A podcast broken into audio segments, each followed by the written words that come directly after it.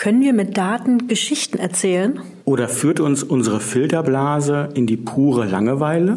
Die Antwort auf diese Frage geben wir euch in der fünften Folge unseres Podcastes Neu und Gierig. Der Podcast zum Neugier-Marketing von Julia und Stefan.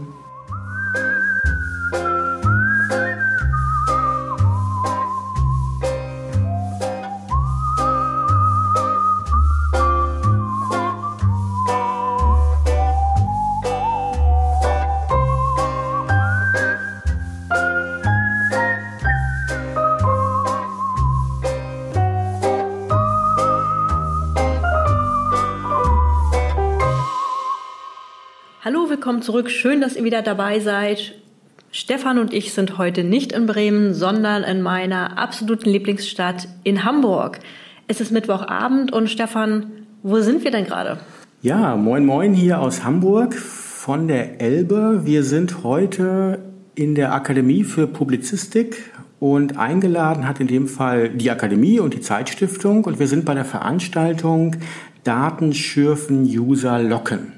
Oha, das klang für uns so, als müssten wir da unbedingt hingehen und das haben wir auch gemacht und sind dann heute ganz spontan in den Zug gestiegen und sind hergekommen.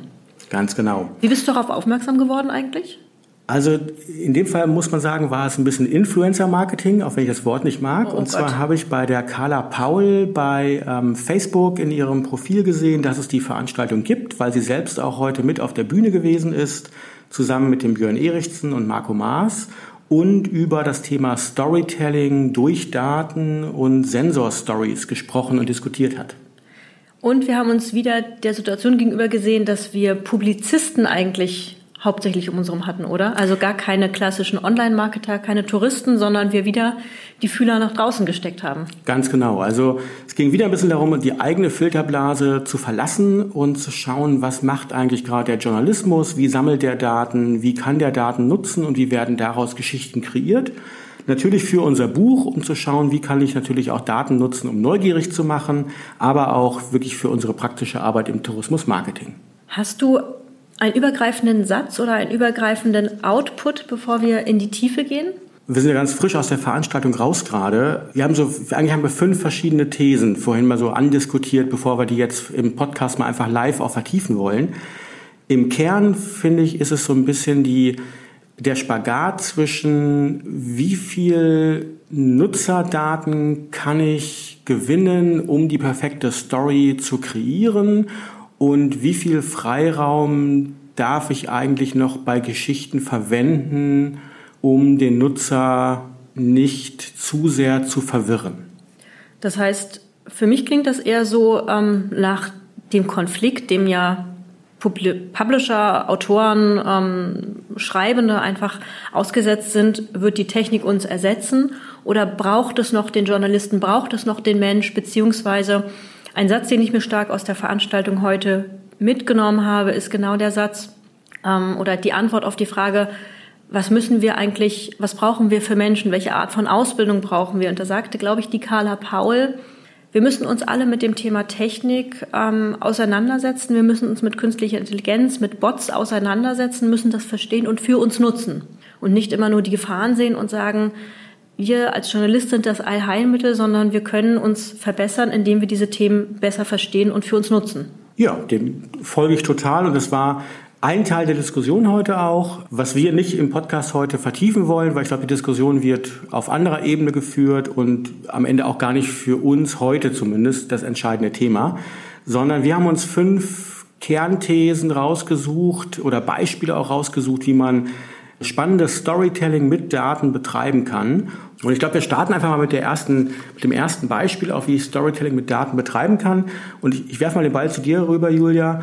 Es geht darum, dass ich durch Sensoren oder auch Daten Geschichten kreieren, erzählen kann. Wir haben da ein Beispiel gehabt mit den sogenannten Superkühen. Ganz genau. Der Björn Erichsen, ähm, freier Journalist, hat darüber berichtet und am Anfang dachte ich, wow, okay, jetzt geht es um Kühe. Was hat das Ganze mit unserem Thema zu tun?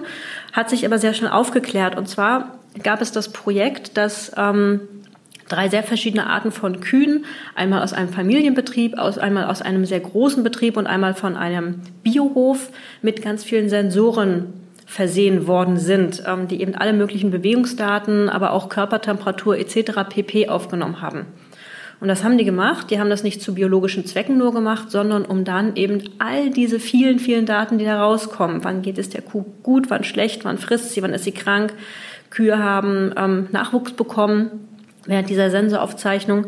Und das haben die Journalisten genommen und daraus Geschichten geschrieben aus Sicht der Kuh. Man konnte also ein Kuhtagebuch lesen. Es gab ähm, ein Kuh-Chatbot. Ich konnte mit der Kuh also tatsächlich chatten, mit ihr interagieren. Das heißt, ähm, was haben die Journalisten gemacht? Die haben unfassbar viele Daten gesammelt, sehr spannende Daten, die man bis dato noch nicht hatte von Kühen und haben daraus Geschichten kreiert. Das heißt, die Essenz ist, das wilde Datensammeln muss nicht immer nur zu sehr theoretischen und sehr trockenen, nüchternen Artikeln führen, sondern kann auch initial ein Anlass sein, um sehr herzergreifendes Storytelling zu betreiben. Ich glaube sogar, dass das in meiner Wahrnehmung der Hauptgrund sein sollte, weshalb man Daten erfasst. Also natürlich, um Produkte zu verbessern, um zu messen, zu messen und zu optimieren. Aber ich denke auch, dass genau aus diesen Daten ganz viele Geschichten entstehen können. Und da kommt eben genau die Tiefe, das Wissen des Journalisten wieder in den Vordergrund, daraus eben wirklich Stories zu machen, wirklich Geschichten zu erzählen aus diesen ja wirklich ja nur ganz, ganz puren, puren Daten. Ja, da hatten wir ein zweites Thema. Da ging es dann darum, wie kann ich Daten nutzen, um den perfekten Moment auszutesten, wenn ich Nachrichten oder eben auch Geschichten kommunizieren will. Da hatten wir ein cooles Beispiel von, in dem Fall dem Marco Maas, der mit Open Data City oder den Datenfreunden ein Projekt ins Leben gerufen hat, wo sie sehr viel ähm, untersuchen, in welchen Momenten wir als Nutzer empfänglich sind für ganz bestimmte Nachrichten. Und die Grundlage ähm, dessen, was er erzählt hat, war die App X-Minutes, die es in der Form nicht öffentlich gibt, sondern es war ein Testlauf, der letztes oder auch dieses Jahr vor allen Dingen läuft wo sie eben genau untersucht haben, in welchem Momentum wir bereit sind, ähm, ganz bestimmte Arten von Nachrichten aufzunehmen.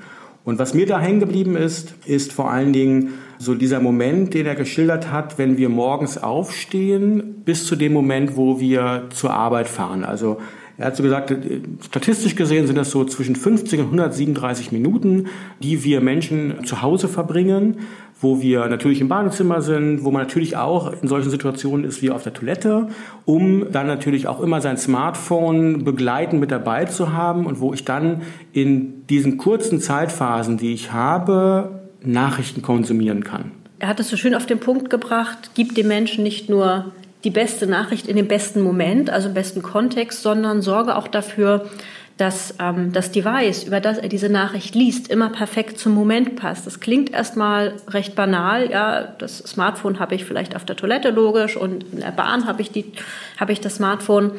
Aber er ist eben so weit gegangen, dass du auch sagst, dass er auch sagt, naja, ein Großteil der Zeit verbringen wir von dem Spiegel, während wir uns schminken, während wir uns die Haare föhnen. Auch da könnten wir, wollen wir vielleicht ähm, Informationen, in seinem Falle News konsumieren. Also auch da sein Gedanke, passe eben das Device an, sorge dafür, dass eben die Informationen zum Beispiel auf dem Spiegel in irgendeiner Weise stattfinden. Das heißt ähm, also nicht nur kontextbasierte Inhalte, sondern eben das Device passt sich auch nochmal an. Und vielleicht ist es in 20 Jahren, und für mich ist das gar nicht abwegig normal, dass wir über irgendeine Geste vielleicht sagen, die Information möchte ich jetzt auf dem Spiegel sehen oder irgendwo anders hingebeamt bekommen. Mhm. Was mir noch ähm, hängen geblieben ist, war das Beispiel, was er gebracht hat, dass in dieser App X-Minutes sie auf der einen Seite lokale Inhalte, also aus Sicht eines Hamburgers wären es eben lokale Nachrichten aus Hamburg bereitstellen, als auch überregionale Inhalte. Und sie da festgestellt haben, dass die lokalen Inhalte in diesen kurzen Momenten, wo ich dann also mich der App widme, diese lokalen Inhalte viel, viel stärker angeklickt werden als die überregionalen, die meistens dann eben nur kurz als Überschriften gelesen werden. Wenn man dann aber dem folgen würde und sagt, oh super, dann brauchen wir ja nur noch lokale Inhalte ausspielen, sie gemerkt haben, das funktioniert nicht, weil dann der Nutzer auf einmal das Gefühl hat, oh Gott, ich verpasse irgendwas. Das, das große Ganze irgendwo. Das große Ganze, genau. genau. Also sprich, ich möchte als Nutzer schon immer ich sag's mal zynisch, ein bisschen vorgegaukelt haben. Ich kann immer alles erfassen, aber entscheide mich dann am Ende doch wieder nur für eine Richtung, habe aber das Gefühl, das andere könnte ich konsumieren. Das ist so ein bisschen wie im Hotel alle am Ende einen Swimmingpool haben wollen und es toll finden, wenn sie bei der Buchung das Merkmal Swimmingpool sehen, auch wenn am Ende vielleicht niemand drin schwimmen war, aber ich kann es hinterher so im Kopf verankern, oh super, ich habe es gehabt. Heißt es für dich, ein ganz spontaner Gedanke gerade, wenn wir uns ähm, Hotelzeitungen angucken, wenn wir uns ähm, kleine Frühstückszeitungen der Destination anschauen, da sind ja oft hochrelevante, hochregional gebundene Informationen drin. Das ist total nett, aber was mache ich als Gast? Ich bin im Urlaub, vielleicht eine Woche und nehme mir trotzdem noch die Zeitung und möchte diese überregionalen Dinge lesen. Wechsle also wieder das Medium. Das heißt, das Hotel, die Destination stellt mir regionale Informationen zur Verfügung, aber eben sehr speziell und wenn ich nur das lese, hätte ich als Gast dem folgend ja das Gefühl, ich verpasse trotzdem das Weltgeschehen, ich muss jetzt noch mal mir ein anderes Medium holen. Wäre es also schlau, immer auch zu mixen aus diesem Wissen heraus? Spontan gesagt, ja, definitiv. Also eine kleine Unterscheidung mag noch sein. Natürlich bin ich Geschäftsreisender, bin ich Familienreisender etc. Da mag das ein bisschen unterschiedlich sein noch, aber dieses dieses Gefühl, was wir vielleicht unterbewusst haben wollen, ich habe immer alles verfügbar mit dem spezifischen Wissen, ich entscheide mich dann doch nicht mehr nur für das eine, uns wahrscheinlich genau dieses Vertrauen dann in das Produkt oder in das Hotel oder die Destination auch gibt. Das heißt, zusammenfassend kann man sagen, wenn wir vorher bei den Kuh-Stories waren, wo wir gesagt haben, aus eben all diesen Daten, wie sich Kühe bewegen, 24 Stunden, 30 Tage lang, wurden lustige Geschichten von Menschen für Menschen geschrieben. Das heißt, die Kuh wurde quasi übersetzt. Und hier geht es eher darum, in diesem zweiten Fall des Storytellings, dass man sagt, man sammelt Realdaten aus dem realen Leben und passt daraufhin die, An die Inhalte einfach ähm, in der Länge, in der Regionalität und im Device einfach an, ja, genau. um eben die Informationen, die Stories, die Geschichten für den passenden Moment perfekt zu machen. Ganz genau. Also im, im Kern diese Realdaten, so ein wenig als Kunstbegriff ja von uns auch gerade mal verwendet, da geht es ja speziell um Bewegungsdaten. Es geht um natürlich auch demografische Daten, soweit ich die erfassen kann. Also alles Daten, die, die ich auf einer quantitativen Analyse fassen kann und auswerten kann. Und das bringt uns ein bisschen zu dem dritten Punkt, wo wir weggehen ein klein wenig von dieser quantitativen Analyse und dieser Realdaten, wo wir mehr hingehen zu dem Thema Wünsche und Bedürfnisse. Das heißt, die Kernfrage, wie kann ich aus Wünschen und Emotionen die perfekte Geschichte, das perfekte Storytelling betreiben? Das Thema hat die Carla Paul nämlich aufgenommen und da hast du die ganz viele Notizen zugemacht, Stefan. Ja, also das schließt so ein wenig an an äh, die letzte Podcast-Folge, die wir hatten, wo wir uns ja so ein bisschen über das Thema Persona und Traumrolle ausgetauscht haben. Da danke nochmal für das Feedback, was wir bekommen haben, wo wir diese Diskussion ja echt nochmal ganz schön tief weitergeführt haben. Und uns ging es ja bei der Traumrolle auch darum, dass wir in der Lage sind zu ergründen, was ist eigentlich so diese Wunschpersona, die sich jeder einzelne Nutzer vorstellt und die er versucht im Urlaub oder eben natürlich jetzt auch in Büchern und dergleichen auszuleben. Da geht es natürlich gerade in der Buchbranche, und das hat Carla gut geschildert, sehr stark darum zu erkennen, welche Titelhelden, welche, welche Storyformen interessieren uns bei Büchern am meisten. Sprich also, wie schaffen wir es, Emotionen, Bedürfnisse innerhalb eines innerhalb dieser Traumwelt, nenne ich es mal, zu erfassen. Und sie hat Beispiel genannt, wo das gemacht wird auch schon, also bis hin zu dem Moment, wo Geschichten auf der Grundlage umgeschrieben werden oder gestaltet werden, eben genau diese Nutzerdaten, diese Wunschdaten oder Traumdaten die Basis sind. Ein Beispiel ist das Portal Jellybooks, die so eine Art ja, Analytics Reading betreiben oder Reading Analytics heißt es, glaube ich, wo ich als Nutzer eben Geschichten lesen kann und mein Verhalten aufgezeichnet wird und dieses, diese, diese Daten am Ende wieder die Grundlage bilden können für weitere Geschichten. Schlussendlich genau das, was natürlich jeder Kindle-Leser preisgibt äh, an, an, am Amazon, wenn ich eben meine Romane oder auch Sachbücher über den Kindle lese. Das heißt, ein Publisher würde sich wahrscheinlich fünfmal auf den Kopf stellen, ähm, würde er die Daten von Amazon bekommen. Ja, so deutlich hat Skala auch gesagt, dass sie diese Daten natürlich super gerne hätte, aber nicht nur der deutsche Datenschutz, sondern natürlich auch Amazon selber da ja momentan zumindest die Schranke vorhat. Was ich spannend finde, ist jetzt den Bezug wieder den praktischen dann für uns auch im Tourismus, weil ich glaube, diese, dieses Kreieren von diesen, diesen Helden, die wir alle auch in der Reise im Urlaub ausleben wollen, ganz, ganz spannender Faktor ist neben dieser Persona.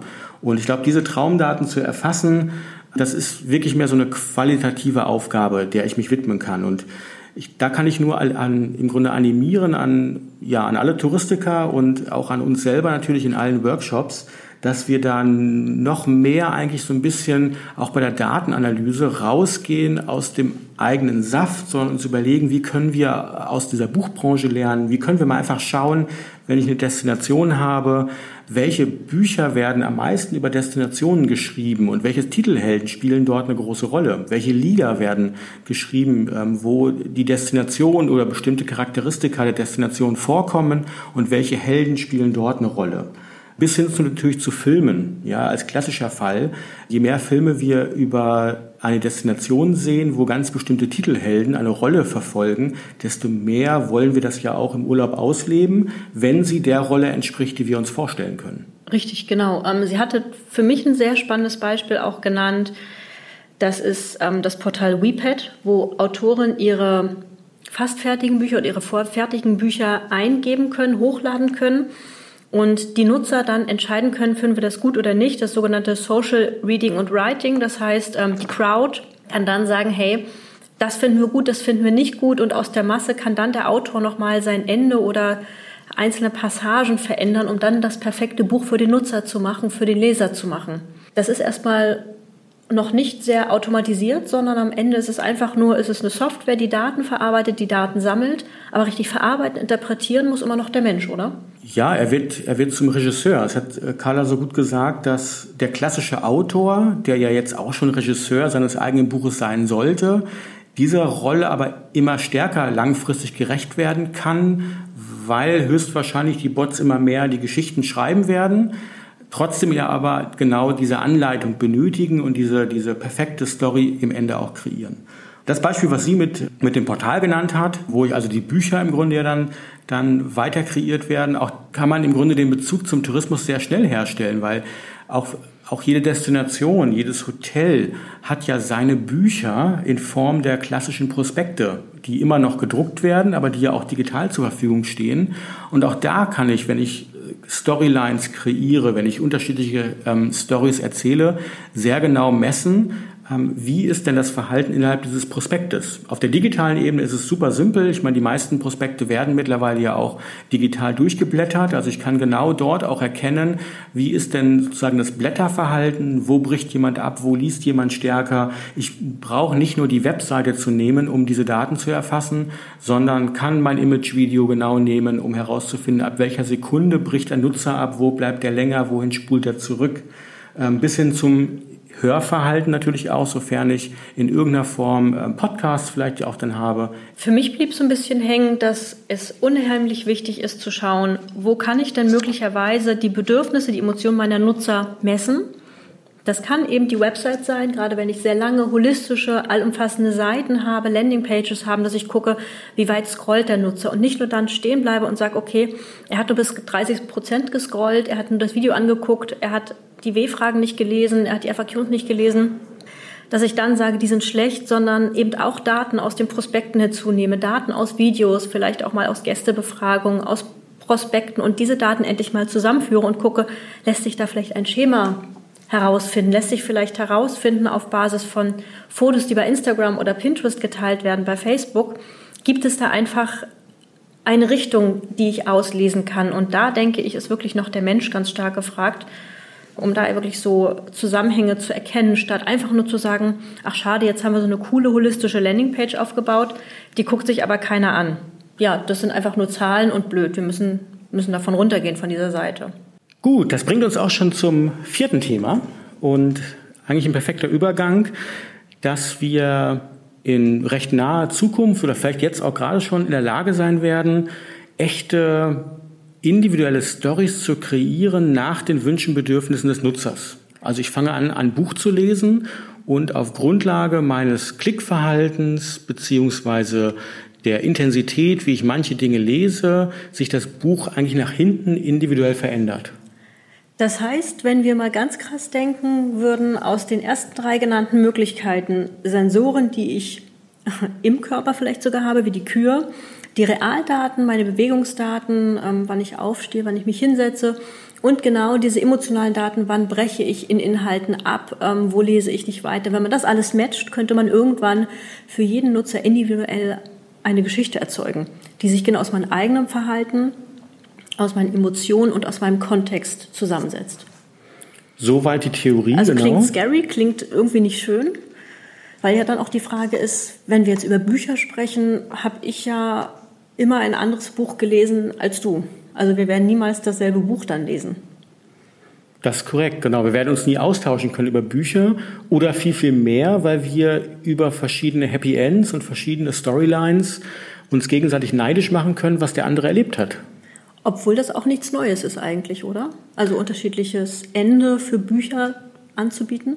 Es ist nichts Neues. Es ist insofern dann interessant, weil es zumindest in der Theorie ja für jeden persönlich wird und für jeden individualisiert wird. Also ich habe nicht mehr nur zwei, drei Enden vielleicht, sondern im Idealfall hat jeder sein ganz persönliches Ende. Das heißt, für den Tourismus wieder gedacht, kann man sich überlegen, okay, wenn ich Prospekte habe, wenn ich Webinhalte habe, was man jetzt ja zum Teil auch schon tut, ähm, noch viel stärker wird auf Basis meines Empfindens, meines Kontextbezuges, ähm, vielleicht doch über irgendwelche Art von Sensorik, ähm, ja, der Inhalt komplett unterschiedlich sein und dann eben im allerbesten Falle natürlich enorm verkaufsförderlich, enorm bindend, weil es wirklich perfekt zu mir passt. Also spontan fällt mir ein, der, der, der Preis ist ja schon so individuell wie möglich in der Touristik. Also ob ich jetzt die Flugbranche nehme, die damals das ganze Jahr eingeführt haben, ob ich Hotels nehme, wo ich Tagespreis habe. Also jeder hat ja schon gefühlt seinen individuellen Preis. Und der nächste, viel, viel spannendere Schritt wäre dann, jeder hat seine ganz individuelle Story ähm, und die ganz individuellen Erlebnisse, die auf Basis meiner Wünsche, Bedürfnisse kreiert werden. Das hat aber gleichzeitig auch ein wenig zur Diskussion geführt eben bei der Veranstaltung. Und das ist so ein bisschen unser offener fünfte Thema noch, äh, wie weit die Filterblase uns einengt in dem Storytelling. Also wenn wir am Ende alles über Nutzer wissen, jedes Verhalten kennen, jede Wünsche kennen und wir immer nur noch die Inhalte so kreieren, wie er sie erwartet, dann bleibt wenig Raum für Neues Kreatives, oder? Ich denke auch. Also neben der Frage, ob eben genau ein Algorithmus kreativ genug ist, ob es eben genau diese Art von, ich will mal sagen, Mutation oder Evolution in Gedanken, in Ideen, in Konzepten gibt, in einem festgelegten Algorithmus mag ich nicht ähm, einzuschätzen, aber ich habe das Gefühl, dass der Mensch dann doch noch ein gutes Korrektiv sein kann. Gestern ging es so ein bisschen um sehr krasse Gegensätze. Ähm, die Carla Paul hat davon gesprochen, im Grunde lesen alle Menschen nur Romane, die seicht sind, die keine große Veränderung eigentlich hervorbringen. Aber das bringt die Menschen ja nicht weiter. Wir bleiben alle auf einer Ebene. Und ist es da nicht gut, wenn es irgendeine Art von Instanz gibt, die sagen, manch, man liest doch auch mal was Intelligenteres, liest doch mal etwas, was dich total überrascht, was eben nicht erwartet wird. Genau, also hier sehe ich einen, einen spannenden Ball rüber fliegen, auch zu unserem Buch, wenn es darum geht, neugierig zu machen. Wenn ich immer nur das bekomme, was ich erwarte, dann ist die größte Gefahr, dass irgendwann die Gewöhnung eintritt. Dass es alles so vorhersehbar wird, dass ich dann doch das Interesse irgendwann verliere. Das heißt nicht, dass man den Nutzer natürlich so sehr überrascht, dass er Angst bekommt oder abgeschreckt ist. Ich glaube, der, der, dieser schmale Grad, ähm, die Filterblase ein ganz klein wenig zu verlassen des Nutzers. Also sprich, im Marketing herauszufinden, wie weit kann ich ihn locken, außerhalb seiner Filterblase und wie weit ist er bereit rauszukommen, ohne abgeschreckt zu sein. Ich glaube, das zu beherrschen ist die Königsdisziplin, weil ich dann den Nutzer ganz langsam immer wieder an neue Themen, an neue Produkte heranführen kann. Also so eine Art Komfortzone, in der wir uns alle bewegen. Ich glaube, es gibt Branchen, die sind da schon mutiger in ihrer Sprache, in ihren Claims, in dem, was sie tun. Ähm, ich habe da immer Sixt vor Augen, die eben in einen Bereich reingehen, von dem man jedem abraten würde, nämlich in die Politik. Es passiert was Politisches und sie machen sofort ein Werbeplakat damit, kriegen es enorm intelligent in meiner Wahrnehmung hin, ähm, immer wieder auf ihr Produkt zu verweisen. Aber sowas ist es doch am Ende, oder? Dass die extrem stark die ähm, Komfortzonen der Leute ausnutzen und enorm provokativ manchmal sogar sind und eben politische Themen aufgreifen, was man sonst ja eigentlich im Marketing tunlichst vermeiden sollte. Ja, genau. Also es wäre ein Beispiel.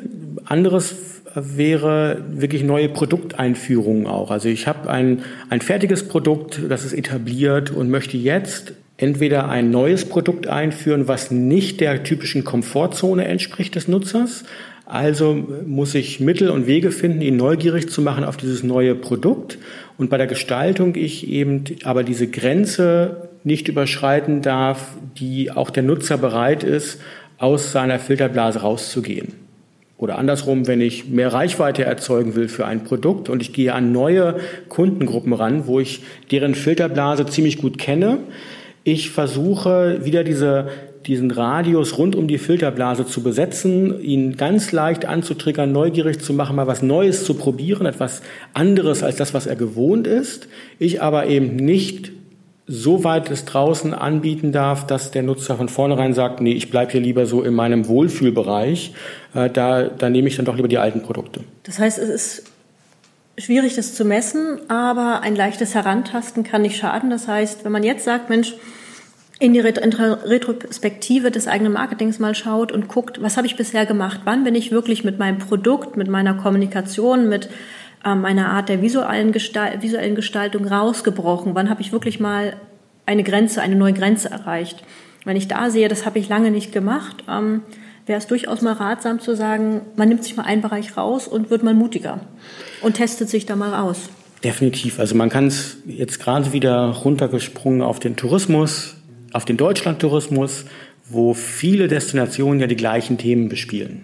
Also Wandern, Radfahren, äh, ja, die Nordsee, die Ostsee, wir kennen das alles, wo ich aus diesem Einheitsbrei der Themen dann rauskommen kann, wenn ich eben diese, diese kleine Grenze überschreite, um den Nutzer einmal neu zu triggern, weil er eventuell die Themen alle schon fünfmal von anderen Destinationen ja auch schon gehört hat. Das heißt, es muss auch gar nicht unbedingt etwas sehr Aufrührendes oder ich muss nicht in die Politik gehen und ich muss auch nicht extrem mutig werden. Es kann auch einfach sein, dass ich mal ein ganz anderes Thema reinnehme. Wie Sixt eben die Politik reinnimmt, so kann ich eben sagen, als Destination, Beispiel, ich nehme mal das ganze Thema Nachhaltigkeit für mich rein. Das hatte bisher noch keinen Stellenwert, aber ich bin mal mutig und gehe mal raus und besetze ein neues Feld, um eben auch eine neue Filterblase aufzubrechen. Zum Beispiel. Oder ich kommuniziere einfach anders, mhm. Äh, wie es der Nutzer nicht gewohnt ist bis dato, ihn aber auch nicht abschreckt. Gut, aber die Diskussion, die wollen wir mal die nächsten Monate weiterführen. Wir schauen jetzt, während hier schon so die Lichter langsam ausgemacht werden, dass wir auch zurückkommen nach Bremen heute noch. Wir haben so ein bisschen live berichtet von der Veranstaltung, die am Ende echt richtig gut ge äh, gewesen ist. Tolle Diskussion. Ganz lieben Dank auch, dass wir dabei sein durften. Auch in den nächsten Podcast gehen wir auf Reisen, ne? Wir haben ja versprochen, uns immer mal wieder auch ähm, kompetente Menschen in den Podcast zu holen, die gewisse Themen besser können und besser verstehen als wir. Wir sind nächste Woche in Aachen und übernächste Woche in Wolfenbüttel. Ja, ganz genau. Mit spannenden Gesprächspartnern. Wir verraten noch nicht, welche es sind. Ein klein bisschen Überraschung soll auch ähm, da in dem Fall dabei sein. Auf jeden Fall können wir sagen, es geht viel um Emotionen, es geht viel um die Messung von Neugier und ein bisschen auch wieder um künstliche Intelligenz. Ein allerletzter Satz, der mir noch wichtig ist, und ähm, wenn wir über Datenmessung sprechen, wenn wir über Sensorik sprechen, wenn wir über Datenauswertung sprechen, was wir natürlich nicht mit drin haben und trotzdem natürlich immer präsent haben, sind zwei Themen. Das eine ist eben, ähm, ist es alles ethisch und moralisch, Daten zu erfassen, Daten zu kombinieren, Daten auszuwerten. Das wollen wir nicht weiter vertiefen. Uns ist aber bewusst, dass das eine, eine große Frage ist. Ähm, und wir diskutieren die auch sehr häufig sehr heftig. Und die andere Frage ist natürlich, was ist datenschutzrechtlich erlaubt mit Hinblick aufs nächste Jahr, wo sich ja da noch einiges tun wird, auch im Datenschutzgesetz. Auch da ist natürlich wichtig, so gern wir alles sammeln wollen und müssen auch, um eben wirklich perfekte Informationen auszuspielen, heißt es trotzdem, wir müssen uns dessen bewusst sein, vieles darf man zumindest in Europa nicht. Und da hat die Carla Paul das so schön beschrieben mit, es gibt Länder wie die USA, die sind, die haben einen Wettbewerbsvorteil, weil da eben das Datenschutzgesetz nicht so das wollte ich nur noch mal mit einbringen, um zu zeigen, das ist uns durchaus bewusst. Perfekt, wunderbar. Ja. In dem Falle wünschen wir allen einen wundervollen Nikolausabend noch, beziehungsweise ihr hört es erst eh viel später am Freitag. Einen schönen zweiten Advent. Einen schönen zweiten Advent, genau. Tschüss. Bis nächste Woche.